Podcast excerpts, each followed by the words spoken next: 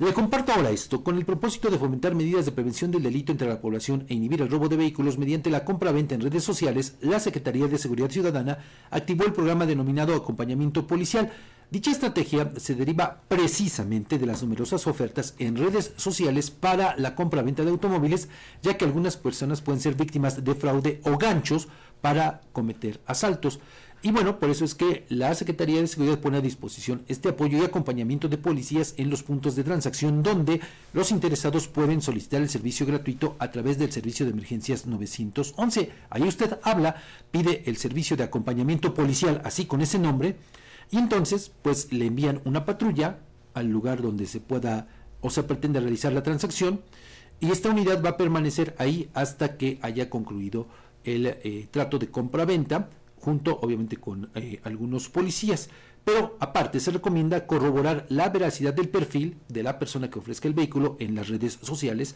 También que en la página del registro público vehicular se revise que los números de serie de los vehículos no estén alterados, que eh, no se acuda si es que las citas son en lugares solitarios y que se concrete la negociación en una zona confiable como plazas comerciales, estacionamientos públicos o de mayor concurrencia. Aunque bueno, esto sabemos que eh, no es más que una simple pretensión porque, pues, sin importar ¿no? las condiciones, los lugares, pues los ladrones se valen de cualquier lugar para cometer sus fechorías. Pero fíjese, aquí hay este punto que me llama a mí la atención, no sé a ti, Edgar.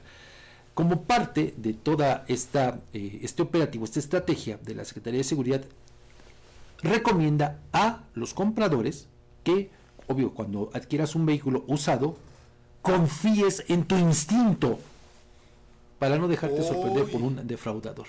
Pero pues si es la primera vez que voy a comprar, ¿cuál pero, instinto? Pero, pero a ver, a ver Edgar, es que de verdad que es de risa esto que dice la Policía Estatal, la Secretaría de Seguridad. ¿Cómo vas a confiar en tu instinto? ¿No? Bueno, si me, si me guío por mi instinto, todo es inseguridad. No, pues, claro, no voy a ante el clima de inseguridad que existe en todo el país, si es por instinto, pues entonces sabes que yo no me arriesgo. Claro. Definitivo. Sí, ¿No? Sí, sí, sí. Digo, pero ve nada más las recomendaciones tan absurdas que hace la Secretaría de Seguridad, ¿no? Hay que confiar en nuestro instinto entonces. Pues mira, nada más. No, pues entonces, si es eso, uy, imagínate, porque en muchas ocasiones ya ni en tu casa estás seguro, ¿no? Así es. Cómo está operando la delincuencia. Claro. Pero bueno, hay que confiar en el instinto, ¿no?